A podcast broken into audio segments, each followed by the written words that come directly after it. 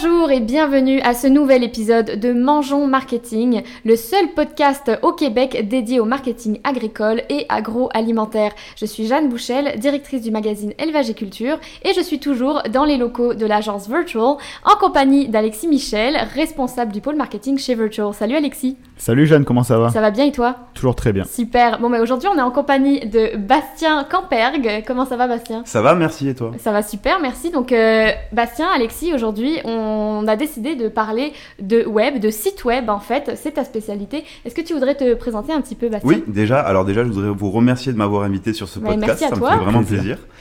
Et donc, euh, je vais me présenter. Donc, mon nom est Bastien et euh, je travaille donc pour l'agence Virtual depuis euh, octobre 2020. Donc, ça fait deux ans. En tant que webmaster, euh, donc webmaster, c'est-à-dire que je m'occupe de toute la section web de l'agence Virtual. Et euh, je suis donc spécialisé en intégration euh, WordPress depuis, euh, on va dire, 2018. Euh, à la base, j'étais donc graphiste, puis j'ai rapidement dévié vers le métier de développeur intégrateur WordPress assez naturellement, au fur et à mesure, sans formation, juste un autodidacte. Et puis me voilà donc rendu à, à faire ça full time, que ce soit pour Virtual ou aussi pour des contrats à côté, puisque j'ai mes clients. Je développe aussi mes clients depuis, euh, depuis 2-3 ans aussi. Super. Ben, euh, merci Bastien. Et puis euh, moi j'aimerais commencer un petit peu dans le vif du sujet pour te demander, euh, puis pour expliquer un petit peu à nos auditeurs auditrices, à quoi ça sert un site web On va partir de la base. Ça sert à quoi? Grosse question. Oui. On commence fort là directement. On commence fort, en effet. Alors, un site web, à quoi ça sert? Ben, Premièrement, ça sert à gagner de la visibilité. Forcément, on se doute bien qu'en 2022, avoir une présence sur Internet, c'est Primordial. primordial. Mhm. C'est presque même la base. hein, Au-delà des réseaux sociaux, Oui. euh, Internet, c'est le premier, peut-être même le premier outil de communication qu'une entreprise ou n'importe quelle entité devrait avoir. Donc, euh, la visibilité, forcément, c'est quelque chose de très important. Et au-delà de ça, aussi, il y a une notion de conversion dans un site web, dans le sens où quand on va créer un site web, on va toujours demander à la personne quel est l'objectif de ce site web, c'est-à-dire peut-être se créer une base de données de clients Mhm. ou faire de la vente en ligne ou peu importe, mais dans tous les cas, on a toujours cette notion de visibilité Mhm. et de conversion. D'accord. Euh, quand tu dis conversion, tu veux dire aller chercher finalement des clients. Euh, c'est ça que tu veux dire? Exactement, des Mhm. clients ou euh, même euh, juste recueillir des données ou euh, savoir se placer sur un marché, comprendre les rouages de son entreprise. euh, Carte d'affaires en ligne. Carte même d'affaires, aussi. c'est c'est même une une, sorte de carte vitrine en fait. C'est Exactement, vraiment une vitrine que, exactement. que, que- qu'on vende un service ou des produits ou quoi que ce soit. C'est vraiment c'est ta vitrine quoi. Oui, bien sûr. D'accord. Euh, ben là, ça m'amène à ma prochaine question. Finalement, un site web, c'est, c'est, ça peut être pour n'importe qui. N'importe qui pourrait avoir un site web. Oui, tout le monde pourrait avoir un site web. C'est vrai qu'on aurait peut-être tendance à penser qu'aujourd'hui un site web c'est un site vitrine de son entreprise euh, ou une boutique en ligne, mais on a plusieurs styles de sites web aujourd'hui. Euh, on pourrait très bien créer un forum pour soi parce que on aurait, on voudrait, on voudrait pardon développer un aspect communautaire. Mhm. Mhm. On pourrait tout simplement avoir un blog pour développer un business personnel. On pourrait tout simplement avoir une landing page à partir du moment où vous cherchez une nouvelle job et que vous avez besoin de mettre vos compétences en ligne. Comme un portfolio. Oui, ou comme un, un CV, bien Mhm, entendu. Euh, tous les usages sont adaptés au web, que ce soit pour des entreprises, pour des individuels, des particuliers ou euh, des associations, par exemple. Oui. Et moi, je compléterais ce que dit Bastien en disant de, oui, il y a plein de styles de sites internet, mais au-delà de ça, c'est vraiment, je tiens vraiment à appuyer là-dessus, c'est vraiment pour tout le monde, que vous soyez un géant eh ben, d'une industrie ou que vous soyez, eh ben, si on parle de, notre euh, industrie, donc l'agriculture, l'agroalimentaire, que vous soyez un, tout petit producteur qui vend ses produits euh, euh, provenant de la ferme ou que vous soyez un géant dans la technologie agricole par exemple, vous, vous êtes légitime eh ben, au fait d'avoir votre propre site internet. Il y en a pour tous les goûts, il y en a pour, euh, il y a des sites internet de une page juste pour brièvement expliquer ce qu'on fait. Il y a des sites internet de 1000 pages, il y en a des plus ou moins complexes, comme disait Bastien. Après, par rapport aux objectifs, ben, on choisit ce qu'on met là-dedans. C'est aussi ça euh, qu'il faut comprendre. Oui, tout à fait. Euh, puis alors, ça prend quoi donc pour un site web? Qu'est-ce qu'on utilise comme plateforme? Alors, euh, nous, euh, à l'agence virtuelle, donc, on utilise essentiellement l'outil qui s'appelle WordPress. WordPress, donc, c'est un CMS, euh, c'est-à-dire un Content Management System, ce qui permet donc un système de contenu, Mhm. un système de management de contenu. Autrement dit, clairement, c'est euh, un espace dédié à créer du contenu. Pourquoi on utilise WordPress chez Virtual? Tout simplement euh, parce que c'est le constructeur de sites le plus répandu dans le monde Il faut savoir que WordPress correspond à, peu près 40-45% du web en entier, ce qui est Oui, c'est énorme. énorme. énormissime. Et euh, l'avantage donc de cet outil, c'est vu sa taille, c'est cet, énorme aspect communautaire qui existe au-delà de ça. Mhm. Beaucoup de d'aide, beaucoup de forums, beaucoup de li- sujets, de topics liés à cet outil-là. Puis euh, à partir de là, vous aurez forcément quelqu'un pour développer votre site en WordPress. Aussi, un gros avantage de WordPress, c'est que si demain vous lancez un espace dédié à une boutique en ligne pour un commerce, vous pouvez très bien demain arrêter et partir sur un blog ou Mhm. sur un forum ou sur une autre plateforme. C'est quelque chose de très malléable, c'est quelque chose qui s'adapte à toutes les situations et c'est ce qui fait que WordPress est aussi important et aussi puissant aujourd'hui. Et facile d'utilisation, finalement. Et facile Ben, en d'utilisation. tout cas, pour, euh, tu nous en parleras peut-être un petit peu après. Là, En je pense qu'il y a, il y a- il y a plusieurs, euh, plusieurs dimensions Il y là-dedans. a ses avantages et ses Et limites ses en effet. inconvénients, exactement. Mais au final, le point clé, c'est qu'en fait, eh ben, on peut grandir en même temps que son site WordPress. C'est-à-dire qu'on peut partir petit, après se retrouver avec Mhm. un site beaucoup plus gros et beaucoup plus complexe. Je pense aussi l'intérêt, c'est c'est qu'on peut, il y en a pour tous les usages aussi. Exactement, et depuis que je travaille avec WordPress, donc depuis 2016-2017, c'est vrai que tous les deux ans, on va dire, j'ai souvent des clients qui reviennent pour faire justement augmenter le- leur site web, pour euh, Mhm. développer des nouvelles fonctionnalités, et euh, tout ça, bien entendu, est possible, il n'y a absolument aucune limitation. Tu repars pas d'une page la- blanche, quoi. Non, jamais. Et alors, on entend souvent le terme de, de, de site web responsive ou adaptatif en français. Qu'est-ce que ça veut dire? Est-ce que tu pourrais nous expliquer un petit peu et puis pourquoi c'est important? Euh, le site web donc euh, responsive, donc adaptatif, ça correspond tout simplement à euh, le dimensionnement de votre fenêtre. C'est-à-dire que quand vous regardez un site internet en ligne, on va citer un site que tout le monde connaît, Amazon par exemple, Mhm. vous n'avez pas la même interface que ce soit sur votre ordinateur, sur votre tablette ou sur votre mobile. Mhm. Je ne parle pas forcément de l'application parce que là on est vraiment sur quelque chose de différent, mais je parle vraiment de Amazon sur votre Sur euh, web, navigateur. Ouais, euh, ouais, mobile, ouais. on se rend compte très vite qu'on n'est pas sur le même format, on n'a pas les mêmes outils, et on n'a pas les mêmes menus euh, par rapport à son ordinateur. Et c'est ça, euh, le responsive, c'est tout simplement adapter son contenu par rapport à son support. Et au-delà même de l'aspect graphique et visuel du site, euh, les actions ne vont pas forcément être les mêmes sur un mobile Mhm. et sur un ordinateur, et c'est aussi ça qu'il faut décider ensemble. D'accord, c'est oui parce que c'est des outils qu'on n'utilise pas de la même manière, donc c'est l'expérience utilisateur finalement qui est importante. Exactement. Et on en parlera un petit peu tantôt, mais euh, euh, finalement, ça, ça prend quoi pour avoir un bon site web? Donc on parle de responsive, est-ce qu'il y a d'autres aspects? Oui, bien sûr. Alors, euh, donc le responsive, en termes de visuel, c'est forcément la base, hein, puisque il faut avoir, il faut toucher tous les tous les utilisateurs. Euh, Au-delà de ça, les bonnes pratiques, ça reste quand même un site euh, qui marche bien. Avoir un beau site, c'est une belle, c'est une bonne chose. Avoir un site qui marche bien, c'est d'autant plus important, Bah oui. voire même plus important. Mhm. Et Avoir un site qui marche, qui marche bien, ça veut dire quoi? Ça veut dire tout simplement un site qui est rapide, un site qu'on appelle donc optimisé. Mhm. Euh, donc, euh, pour info, le, un temps de chargement moyen d'un site correct, c'est en dessous de 2 secondes. hein. Mhm. Tout simplement, vous, quand vous utilisez vos- votre téléphone ou votre ordinateur, ben, un site qui va charger en 10 secondes, par exemple, vous avez beaucoup plus de chances de le quitter que Oui. de rester pendant ce chargement-là. On l'a, tous vécu. On Et d'ailleurs, même sur les réseaux sociaux, quand on voit qu'une vidéo charge pas ou parce qu'il y a un problème de connexion ou qu'on On on sort. comprend pas direct, eh ben, on passe au suivant et là c'est pareil. Ouais, vraiment. Ouais, ouais. Il y avait des expériences qui avaient été faites euh, il n'y a pas si longtemps que ça, où le, je crois que la durée de concentration d'une personne sur, euh, sur euh, Internet était de 18 ou 20 Ouais, ouais, secondes exact. maximum. hein. C'est vraiment rien, hein. ouais. C'est rien du tout. Donc Ouais. à partir du moment où un site met 10 secondes à, à- à charger, vous avez perdu son temps de concentration C'est de fini. Même si t'es moitié. numéro Ah ouais. 1 sur Google, ce qui normalement n'arriverait pas tant si t'es pas optimisé, mais tu passes directement à la deuxième page. Donc c'est-à-dire que tu peux même avoir une petite récompense de te dire, ok, ben je sors sur le résultat, mais au final c'est le concurrent ben, qui va en bénéficier si ben, l'image de la page d'accueil elle met, euh, Mhm. met même quelques secondes de Ah, plus ouais, à ouais. charger quoi. Voilà, donc on s'applique toujours à avoir un site qui marche bien, qui est rapide. Alors après, ça prend des techniques, forcément qu'on va pas détailler ici aujourd'hui, mais euh, mais euh, qui font en sorte d'avoir des, des, des sites qui marchent bien. Et le deuxième aspect, forcément, c'est un site qui est sécuritaire. Euh, après, il faut préciser que dans le web, rien n'est jamais à 100% sécurisé. hein. Oui. Bien entendu, vous aurez toujours euh, quelqu'un de, il, pourra- il y aura toujours quelqu'un de malveillant Il y a toujours des failles. il y a toujours des failles, bien Mhm. entendu, mais il y a des bonnes pratiques qu'on met en place, euh, et d'autant plus avec WordPress, puisque vu que c'est un énorme outil, les, les, les, les, les services sont beaucoup plus sécurisés, les, beaucoup plus standardisés. Donc, Mhm. euh, Un autre argument pour utiliser WordPress. hein. un autre, sans vouloir vendre le mec, mais quand même. On précise que Bastien n'a pas d'action chez WordPress. Non, non, non, non, pas encore. non, mais un site qui est sécurisé, ça, ça va sur plusieurs domaines. Tout simplement, un bon mot de passe, c'est Mhm. la base. Donc la sécurité ne s'arrête pas forcément au, au site WordPress lui-même, hein, puisque on va parler aussi de notions d'hébergement. Et l'hébergement, donc c'est aussi euh, une partie qu'il faut sécuriser.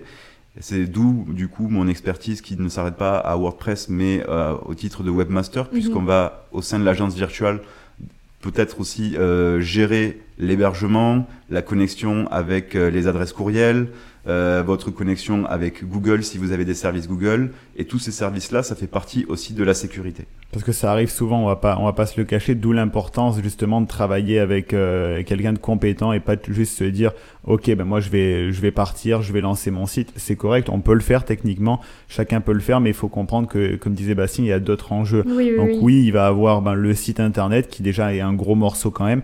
Oui, c'est un outil qui peut faciliter WordPress, mais quand même faut s'y connaître, faut savoir ce qu'on fait. Et après, ben les notions avec les hébergeurs à des moments de, ok, il y a un problème avec une page qui se ligne pas parce qu'il y a un problème technique avec le- la connexion Mais Ça serveur. demande des compétences. Ça demande des compétences quand même. On tient à le préciser Mhm. quand même euh, malgré tout. Oui, Bien oui. entendu, même avoir, euh, par exemple, quand vous regardez un site internet, vous savez, vous avez la notion d'HTTPS, le petit cadenas qui s'affiche en haut. Oui. Il faut savoir installer un- une clé de sécurité pour avoir un site HTTPS, euh, faire des redirections Exact. pour que tout fonctionne bien. Et même encore ça, quand ça c'est fait, vous pouvez avoir peut-être des images qui ne sont pas forcément encore sécurisées. Exact. Donc il faut venir repasser là-dessus. Et, euh, et au-delà de ça, euh, le, le, le web, en fait, un site internet, ce n'est pas qu'un site web, c'est un écosystème qui va Mhm. tourner autour.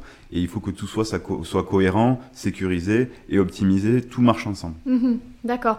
Et euh, tout à l'heure, on parlait justement d'expérience utilisateur. On entend souvent les termes de UX, UI. Est-ce que tu pourrais nous expliquer un petit peu ce que c'est? Je pense que ce sont des éléments très- ouais, clés en fait dans l'optimisation euh, du site web, puis dans le, le, le, ben, le fait d'avoir un bon site web qui fonctionne bien, puis qui rejoint les gens. Bien entendu. Euh, après, le UI UX ne s'arrête pas forcément au web. hein. On peut parler de UI UX pour, Une euh, application. pour ben, une application, pour même un menu de jeu vidéo, hein, tout simplement. ouais, ouais. hein. Dans la définition, le UI et le UX, donc c'est utilisateur interface et utilisateur experience. Mhm. À quoi ça correspond? Ça va être tout simplement votre capacité à créer un menu où les gens vont pouvoir s'y retrouver le plus facilement possible. La distinction entre les deux, c'est que vous avez à la base donc le UX, l'expérience, où ça va être plutôt la réflexion en arrière Exact. de euh, comment nous allons hiérarchiser les informations pour que ce soit le plus clair pour l'utilisateur. Et vous avez le UI, donc le User Interface, qui va être la façon de traduire ça graphiquement euh, en avant pour que la personne puisse euh, mieux comprendre. Et euh, au-delà du web, en fait, je trouve que cette notion de UI UX, je la traduirais peut-être mieux dans le jeu vidéo, dans le sens où quand vous avez un menu pour entrer dans un jeu vidéo, il faut que les gens comprennent très vite comment on peut naviguer là-dedans, comment ça marche. Et je trouve que dans le jeu vidéo, c'est peut-être l'endroit où c'est le plus compliqué parce qu'on a, c'est là où on a peut-être le plus de modalités Mhm. par rapport à un concept donné. Et, mais c'est des concepts qu'on retrouve aussi dans le web, bien entendu, et surtout qu'on retrouve dans les applications, plus que dans le web, peut- peut-être plus que dans les sites web concrètement, parce que dans l'application, il y a une notion de, de, de, Oui. de toucher, finalement, qu'on retrouve moins sur, euh, sur le web.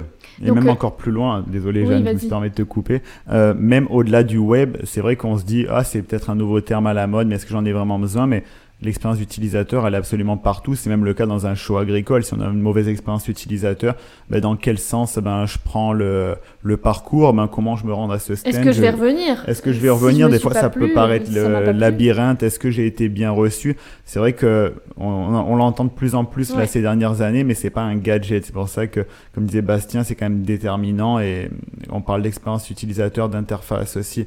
L'utilisateur, c'est primordial. C'est Oui. vraiment à prendre en compte. Ça va de pair avec le design aussi, j'imagine. Complètement, mais au-delà de ça, c'est même pas un métier, c'est plus une façon de penser, dans le sens où le UI UX, on peut le traduire à peu près tous les tous les sujets de notre société aujourd'hui.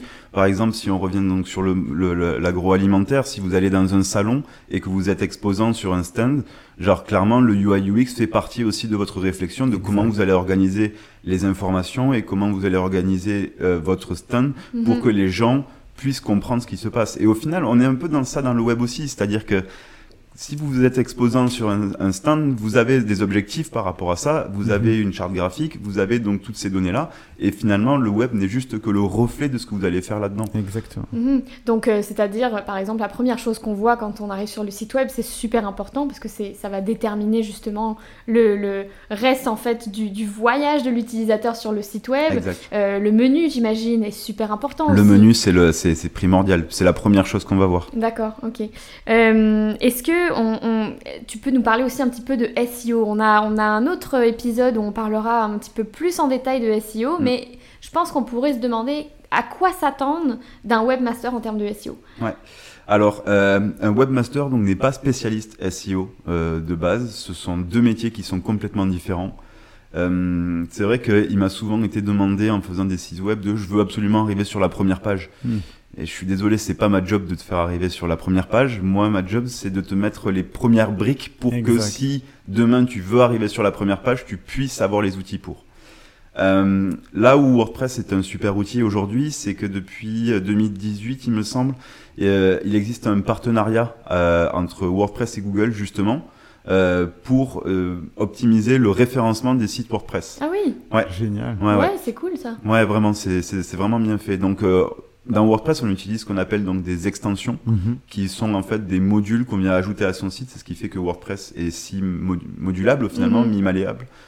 Euh, et euh, donc les extensions de référencement sont euh, vraiment des extensions hyper puissantes pour se connecter à Google. Alors ça prend des bonnes pratiques, euh, des bonnes pratiques qu'on met en place au sein de l'agence virtuelle, Mhm. il me semble, au moins.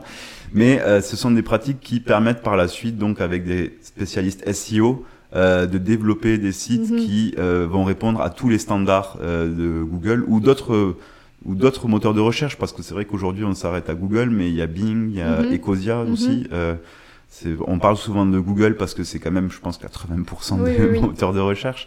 C'est vrai qu'il faut pas oublier les autres. ouais. Mais il faut pas oublier les autres non plus. Et c'est Mhm. vrai que euh, les extensions sur WordPress pensent aussi aux autres. Mais c'est vrai que Google prend une grosse partie de, de- de- du marché. Et, euh, et WordPress et Google sont complémentaires. Donc, choisir un site en WordPress sans vouloir vendre mon bout de pain, mais euh, c'est quand même un bon choix si on veut sortir euh, bien sur en termes de référencement naturel. ouais. Puis, est-ce que tu pourrais un petit peu récapituler Ça prend quoi pour. Bon, admettons que moi j'ai mon entreprise, j'ai pas encore de site web, je, je pars d'où? Comment je, comment je commence? Alors, on va commencer euh, tout simplement par bah, se définir une image. Je pense que c'est la base, mais je, vais laisser, je laisserai les spécialistes en parler de définition On aura un image. autre épisode euh, qui concernera justement l'image de marque, l'identité Mhm. de marque, mais effectivement ça va de pair. Ouais.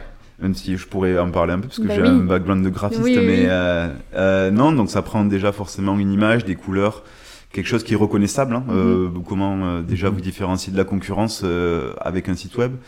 Et puis euh, donc les étapes, premièrement, euh, ça va prendre une arborescence. Donc on va être plus dans le UX dont on parlait. Mhm. Une arborescence, c'est quoi? C'est tout simplement définir euh, quel va être l'ordre des pages, comment. En fait, c'est votre menu, hein, presque. On pourrait traduire ça par votre menu en Mhm. haut de page, même si ça va un peu plus loin, parce que dans un menu, il n'y a pas forcément toutes les pages d'un site. hein.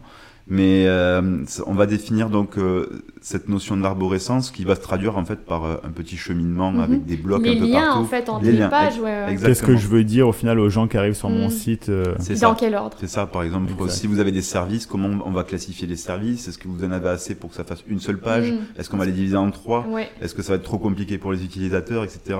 Une notion aussi dont euh, je voudrais peut-être spécifier pour les gens qui vont nous, re- qui nous vont regarder ce podcast, Mhm. c'est euh, la notion des trois clics, même des deux clics, Oui. euh, qui est super importante, c'est qu'on aurait peut-être tendance à oublier, c'est pour ça que l'arborescence est là pour travailler là-dessus, c'est que euh, quand vous avez un objectif sur votre site internet, ou même que vous, vous mettez de l'information en ligne, il faut que la personne qui vienne chercher l'information sur votre site la trouve en maximum trois clics. Au-delà de ça, on retombe sur la capacité, la capacité de concentration d'un Mhm. utilisateur. Au-delà de ça, la personne ne va sûrement quitter le site. On perd Et vous allez- 95% facile, je pense. Trois Oh, clics, oui. c'est pas beaucoup, hein. Trois clics, c'est très peu. Ouais. Et finalement, c'est beaucoup.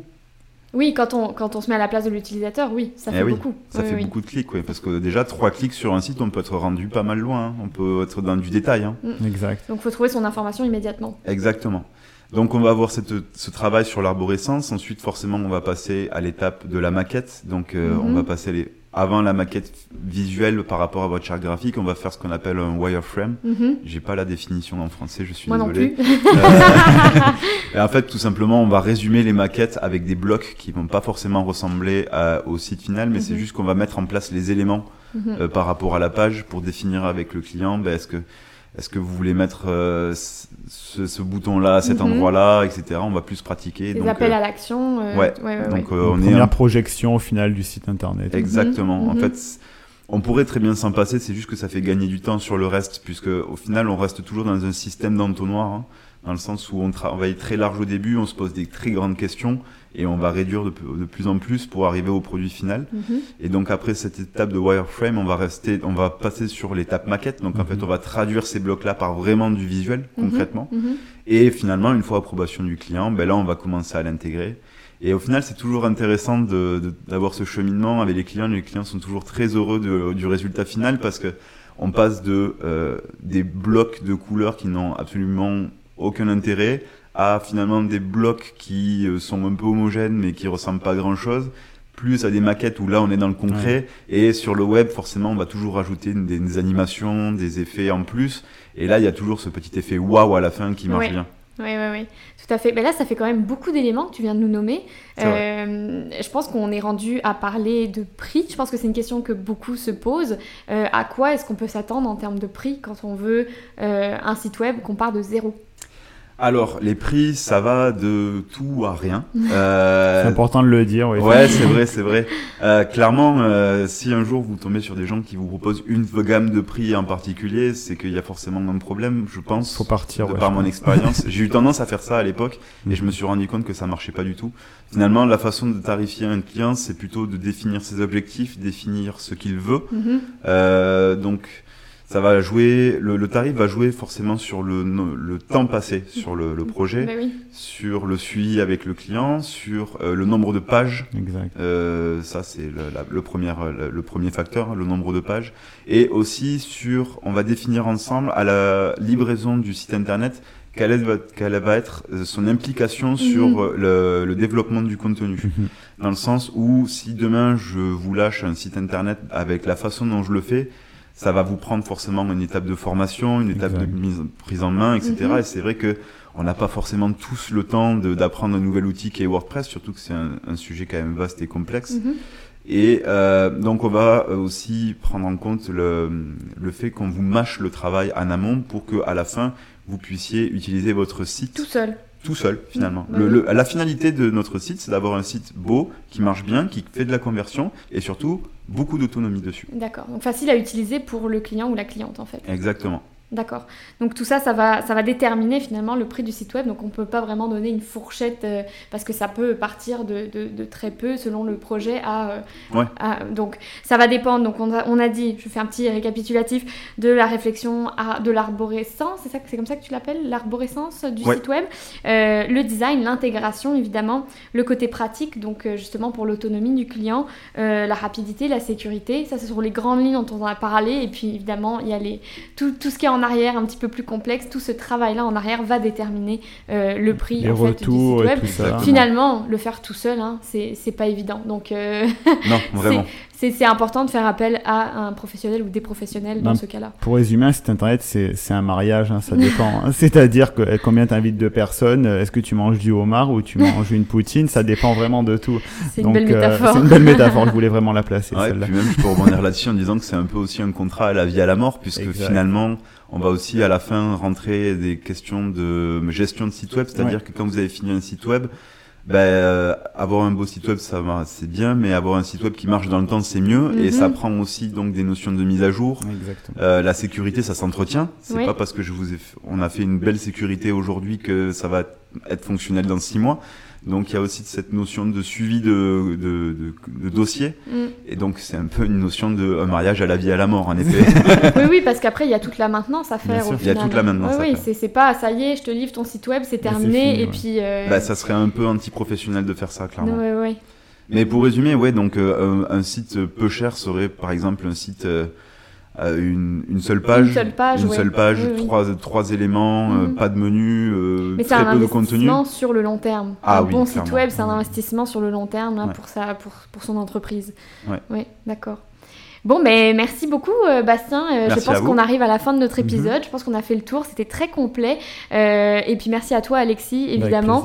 Pour euh, celles et ceux qui nous écoutent, euh, si vous avez encore des questions, vous pouvez rejoindre l'agence Virtual sur les réseaux sociaux, sur le site web aussi, agencevirtual.ca. Vous pouvez aussi demander un audit directement sur le site web de l'agence Virtual. Voilà, il peut y avoir, on peut faire un audit pour votre site web. Si vous démarrez de zéro, ça marche aussi. On est là pour ça. Euh, et puis C'est- Je évidemment. tiens à préciser que c'est Bastien en personne qui réalisera l'audit du Et bien sûr, vous serez en contact avec Bastien euh, et Alexis. Donc, euh, et puis pour les prochains épisodes de Mangeons Marketing, n'hésitez pas à suivre le magazine Élevage et Culture sur tous les réseaux sociaux, Facebook, Instagram, LinkedIn, mais aussi sur les plateformes d'écoute. On est sur Spotify, on est sur Balado Québec, on est sur Google Podcast et Apple Podcast. Merci beaucoup et à la prochaine. Merci. Jeanne. Merci.